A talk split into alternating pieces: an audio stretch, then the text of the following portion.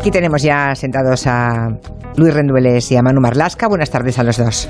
Buenas tardes. ¿Qué tal? Buenas tardes. ¿Qué tal? Bueno, el domingo, eh, enseguida vamos al territorio negro de hoy, que es muy, muy vintage, tanto que es del siglo XVI, ¿verdad? El más vintage que hemos El hecho. más vintage, sí, seguramente no haréis otro más antiguo. Bueno, pues, eh, pero antes de eso me gustaría preguntarle a Luis Rendueles, eh, porque el domingo publicó un artículo muy interesante en el periódico de Cataluña, eh, adelantando las previsiones que tenía la Guardia Civil y la policía, bueno, y el CNI, obviamente, sobre las posibles respuestas en la calle, ¿no? A la sentencia de- del y, y los presos en Cataluña. Y también por la gente del- de- del- del tsunami democratic. Y la verdad mm, es que mm, Luis hizo un artículo muy interesante en el que hablaba de puntos calientes que eran el aeropuerto del Prat, la AP7 y las estaciones de tren. Eso, claro, fue el domingo, pero es que el, el lunes confirmamos que efectivamente eran los puntos calientes, ¿no? Eh, ¿con, con cuánta antelación se prepara y se prevé la magnitud y la forma de unas protestas como las de ayer? Eh, Luis, para que tengas tú esa información tan fiel, ¿no? Tan ajustada a la realidad como publicaste. Bueno, como siempre, Julia con Manu. Los buenos contactos, ya. Claro, es, es conseguir que alguien te lo cuente, ¿no? Ya, ya, ya, ya. Simplemente es eso. No, bueno, es conseguir que te lo cuenten. Y evidentemente el tema del aeropuerto era. Ya en otras movilizaciones en Cataluña, el aeropuerto del Prat, la Guardia Civil y la policía habían alertado que incluso, lo puedo contar porque creo que está reparado ya, incluso a través de una pequeña valla de, de- de metal con un agujero se podía entrar a la pista del aeropuerto, a la terminal. Entonces, bueno, era un sitio muy fácil, muy vulnerable, como escriben Ya. ellos. Ya. Y bueno, era lógico que, que ahí hubiera follón. Yo no pensaba que iba a haber tanto, sinceramente, como el que hubo ayer. ¿No? ¿No tanto? No, ellos, ellos hablan eh, de tres escenarios. Estaríamos, creo que hoy todavía estamos, ojalá sea así. Sí, y el, En el y el escenario uno. viernes especialmente. Sí, Sí, sí. creo que estamos en el escenario uno, que es conflictos, eh, gente indignada, cortes de carreteras, incidentes. Pero todavía no estamos, y bueno, tú estás en Cataluña, lo sabes mejor que yo, creo que todavía no estamos cerca del escenario 2, que sería la parada de país que llaman algunos movimientos independentistas, ¿no? Es decir, Mm. a mí me decían el domingo, que era lo que publicábamos, que confiaban en que la mayoría de la gente en Cataluña, el martes, hoy, saliera a trabajar, ¿no? que es lo que ha ocurrido. Y creo que estamos en eso. Sí, Y- estamos en eso. Eh, me sorprendió muchísimo cuando decías en el artículo que mm, haría falta una movilización del 3,5% de toda la población, Sí. o sea, unas 250.000 personas, para que realmente consiguiesen parar el país, ¿no? Eh, claro, no, no hay, no hay efectivos Claro. eh, que, que puedan con, con el 3,5% de la población, pero por debajo del 3,5% se ven capaces las fuerzas, digamos, de, y cuerpos de seguridad del Estado de controlar la situación. Los analistas de, de Policía y Guardia Civil hablan del tres y medio porque es una teoría que ha, bueno, teoría demostrada, que ha hecho una, una profesora de ciencias políticas de Harvard, me acordaré del apellido, y ha estudiado 200, 250 movilizaciones populares en los últimos 120 años. Qué interesante. ¿Y a qué Y a- conclusiones llega? Pues esa, a esa conclusión. A que con O sea el que 3, por- a que con con el el 3,5% activo, es decir, activo y constante en la calle, sí que se consiguen cambios eh, importantes. Erika, estoy pensando en el apellido, ahora me acordaré. Vale. Es una profesora de ciencias políticas. Aplicado a Cataluña, Policía y Guardia Civil hablaban de eso, de 250.000 personas permanentemente en la calle y dejando de hacer su, su vida, digamos, normal. Normal, claro. O sea que cuando, eh, si es el 3,5 es el 3,5, no es el 3. O Mm. sea que con 200.000 personas no es suficiente, o con 150 no es suficiente. Bueno, son escenarios teóricos. Ya, ya, ya, ya, ya, lo- ya lo entiendo, pero si esa estadística, después de haber estudiado muchos movimientos populares, Mm. em, pues seguramente tendrá razón, ¿no? Sí, es mucha gente para estar movilizada permanentemente.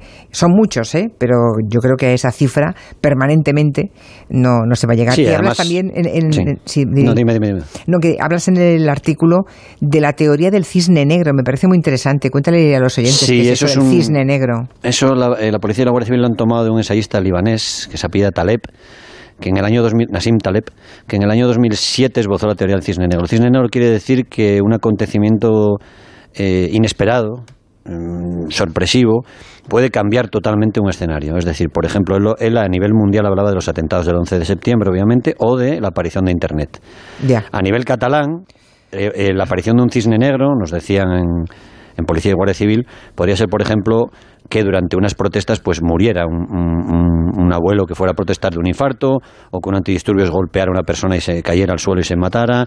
En fin, un cisne negro... es un- Cualquier, cualquier contingencia, cualquier elemento negativo que pueda que pudiese, digamos, despertar eh, ellos o piensan, prender, ¿no? Prender. ellos ya. piensan que un cisne negro, que sería ese suceso inesperado, puede hacer que en vez de 2.000 personas en la calle estén 200.000 gracias a las redes sociales en solo Ya, una ya, hora. ya. Yo les pregunté, decirme un cisne negro en Cataluña alguna vez y me dijeron, pues las cargas policiales del 1 de octubre de 2017. Así de, y lo dice eso la misma fue, policía. Eso fue un cisne negro que Fue- hizo que la, que la efectivamente. gente saliera a la calle por 10, por 100 en pocas horas. Efectivamente, eh, aquello, aquel fue un error que todavía nadie desde el Estado ha reconocido y, y- y- y- y eso no, ese no reconocimiento forma parte del problema. Bueno, más que no reconocerlo, nadie se ha responsabilizado. No, no, nadie, Ha, habido gente que sí ha expresado su... su Poca, poca, Pe- pero sí, bueno. poca, pero nadie ha- se ha hecho cargo de decir fui yo. ¿no? Esa- esa- Se llama Erika, lo buscan mis chicos, Erika, Erika Chenoweth. Erika Chenoweth. sí, Chenoweth, la es, profesora Ciencias de políticas. eso sí, es, eso es. de ciencias políticas, eso es. Bueno, muy interesante. Pues esperemos, crucemos los dedos para que no aparezca el cisne negro. Eso es. Eso es lo más importante para todos en este momento.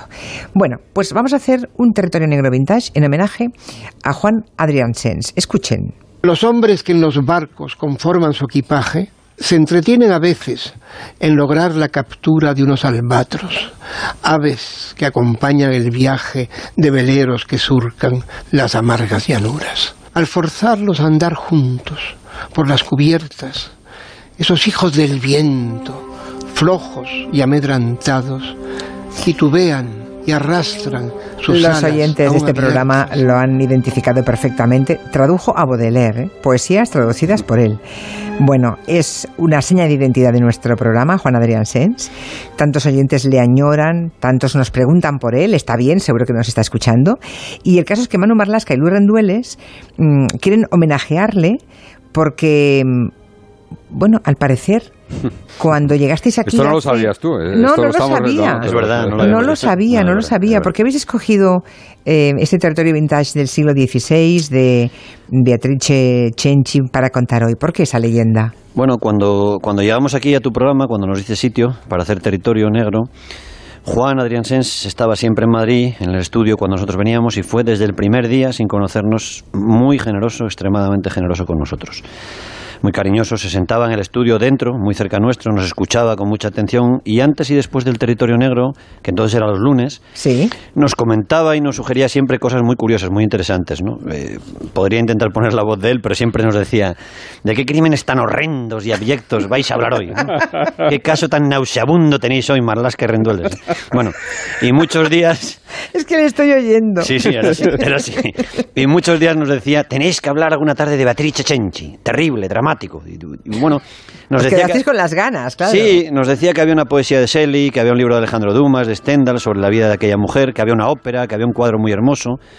Y bueno, han pasado más de 10 años desde que nos conocimos y creemos, Manu y yo, que era el momento de cumplir con Juan y de hablar con- de aquella joven romana de hace cinco siglos. Que, Pues que- venga. que- que podéis imaginar que nosotros no teníamos ni idea de quién era y Bueno, ac- claro. acudimos rápidamente a la Wikipedia a ver quién era. sí. Claro, claro. Bueno, pues viajemos al, al- en el tiempo, al siglo XVI, vamos a Roma. Entonces aún era Roma un feudo religioso, social, político y militar de los papas, claro, que tenían muchísimo poder. Eso es, y nuestra protagonista de hoy, Beatriz Cenci, nació en una familia aristocrática muy bien relacionada en esa Roma de la segunda mitad del XVI. Su padre y el de sus seis hermanos era Francesco Cenci, un noble con mucho dinero y muchas propiedades, varias casas en Roma, un castillo y muy, muy, muy bien relacionado con el entonces Papa Clemente VIII, que aparte de Papa era jefe del Estado, evidentemente. ¿no? Mala De persona. esa Roma.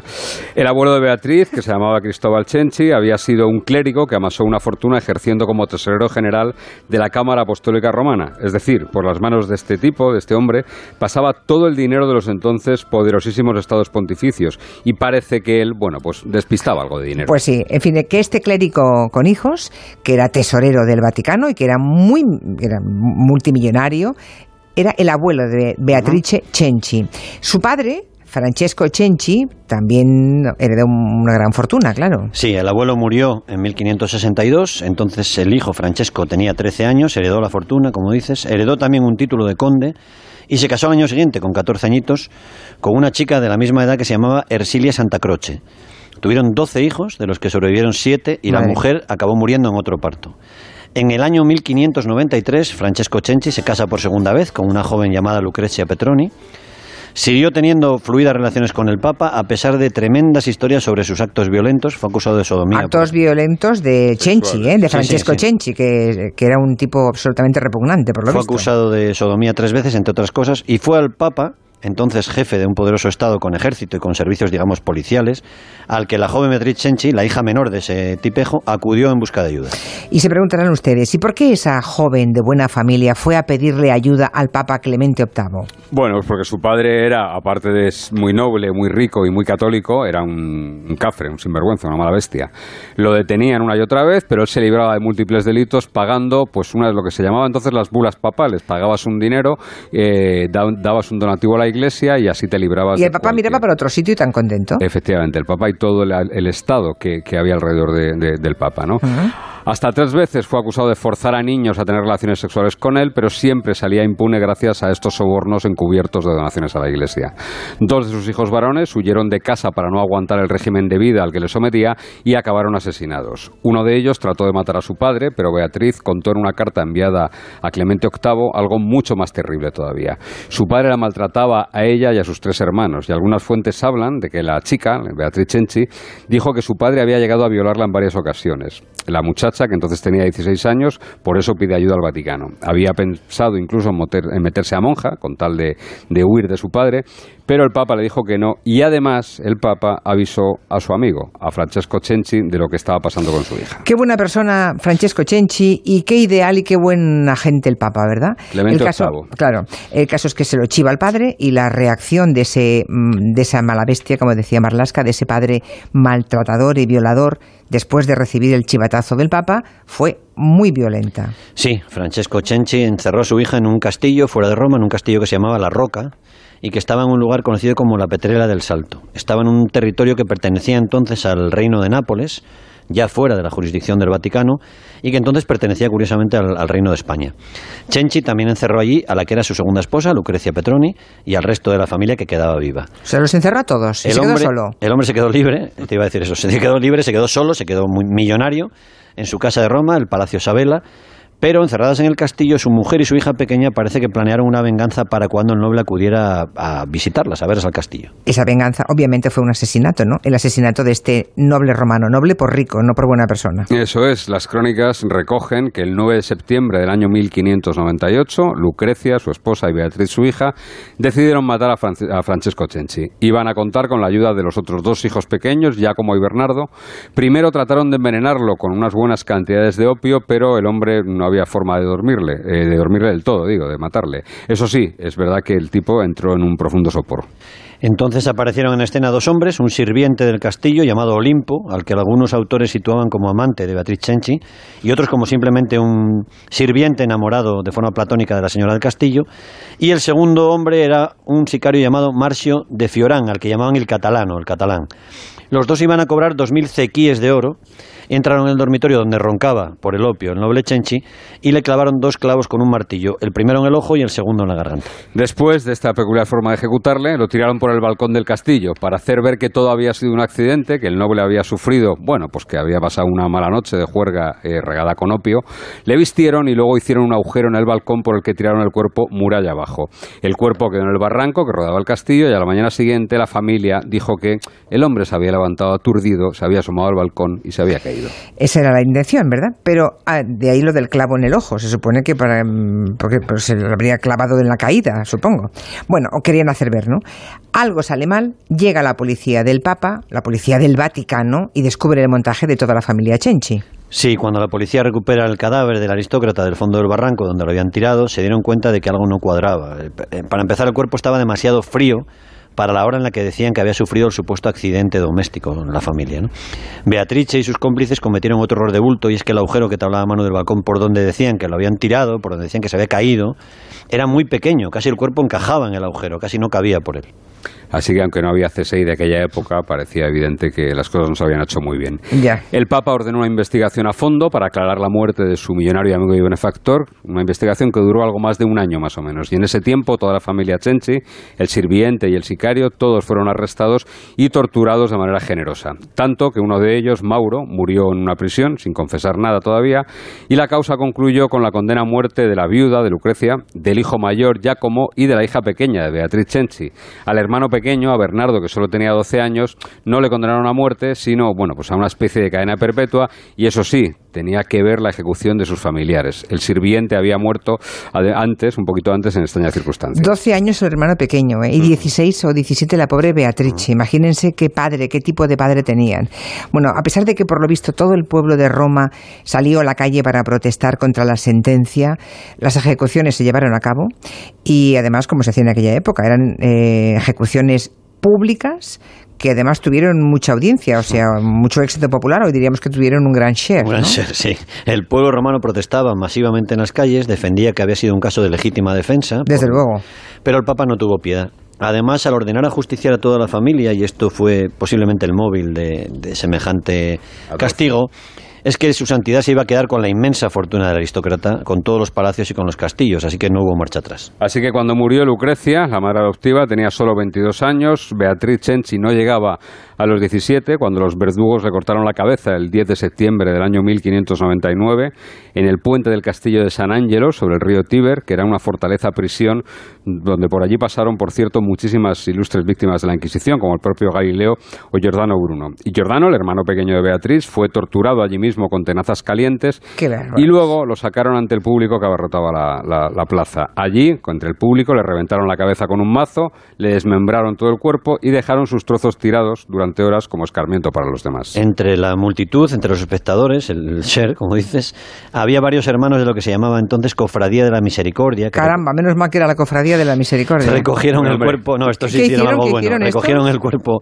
y la cabeza de Beatriz Chenchi y lo llevaron en procesión hasta la iglesia de San Pedro en Montorio. Allí la enterraron debajo del altar mayor, adornado con rosas y con la cabeza apoyada en una bandeja de plata como homenaje.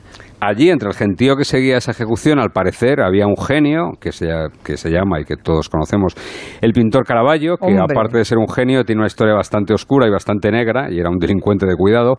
Y algunos autores dicen que Caravaggio acudió a ver esa decapitación de Beatriz no por morbo, sino para inspirarse en los últimos toques de su cuadro Judith decapitando a Holofernes. Ah, curioso. Y en el futuro, después de esas barbaridades que se cometieron en nombre del Papa, ¿verdad? Y con el beneplácito del Papa, que por algo se quedó después con toda la fortuna de los Chenchi, luego siguieron ocurriendo cosas raras, violentas en torno a los crímenes de esta pobre familia. Sí, los dos verdugos que se encargaron de ejecutar a Beatriz y al resto de la familia murieron asesinados en Roma. Uno se llamaba el maestro Alessandro Braca, digo maestro porque le llamaban así, y otro el maestro Pepe. El primero apareció muerto apenas 13 días después de ejecutar a Beatriz, y el segundo fue apuñalado una noche mientras paseaba por una calle romana solo un mes después de las ejecuciones. El cuerpo de Giacomo, el hermano de Beatriz Cenci, que había sido reconstruido después de haber sido... le habían, le habían descuartizado. Bueno, pues lo habían reconstruido, fue enterrado en San Tomaso, en San Tomaso de Cenci, y el de Lucrecia, la viuda, fue entregado a su familia. Todos los bienes, eso sí, como decía Luis, acabaron en manos del Papa. El Papa se quedó con todo, caramba con los papas de la época, ¿verdad? Eh, el caso es que muchos años después, por lo visto, se descubrió un secreto de este asunto, que era el embarazo de, de la joven Beatrice, ¿no?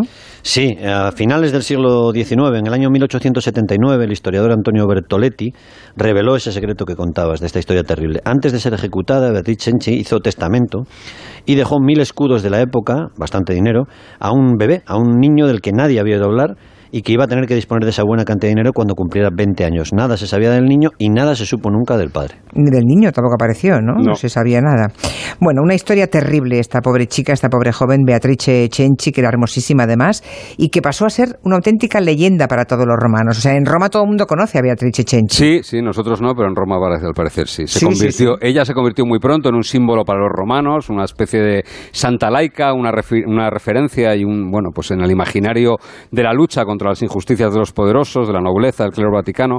Y todavía hoy en Roma aseguran que su fantasma, el fantasma de la joven Beatriz, vaga por el puente de San Angelo, muy cerquita del Vaticano, una vez al año, justo cuando se cumple el aniversario de su ejecución, y va a Beatriz con su propia cabeza bajo el brazo. En el 500 aniversario de su muerte, la ciudad de Roma colocó una placa en su honor en la vía Monserrato que decía, víctima ejemplar de una justicia injusta. Y esto que suena es una ópera de Albert Ginasterra que se estrenó en el año 71, 1971, y que cuenta la historia, esa historia terrible de Beatrice Cenci.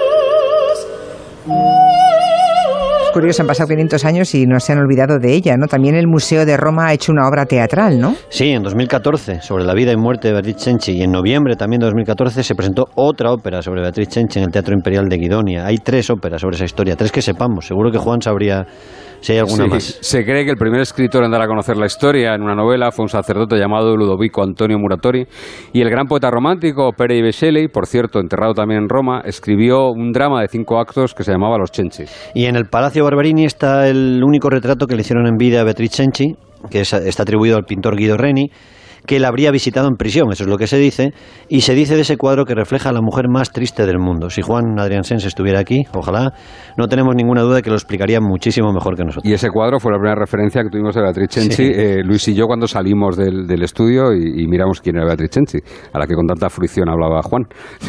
Juan Adrián Sens, buenas tardes. Eh, Buenas tardes, estoy emocionado escuchando todo esto.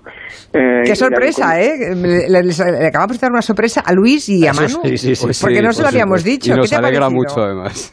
Quiere- quiero felicitarle por la extraordinaria documentación eh, sobre, eh, sobre la pobre Beatriz, ¿verdad? Eh, yo es curioso porque yo tengo amigos romanos y amigas romanas y cuando hablábamos decía mi amiga, una íntima amiga mía romana me decía "Ja, la pobre, la pobre Beatriz y lloraba y lloraba lo, parecía que lo vivía todavía, ¿verdad? Ahora, yo quiero decir una cosa.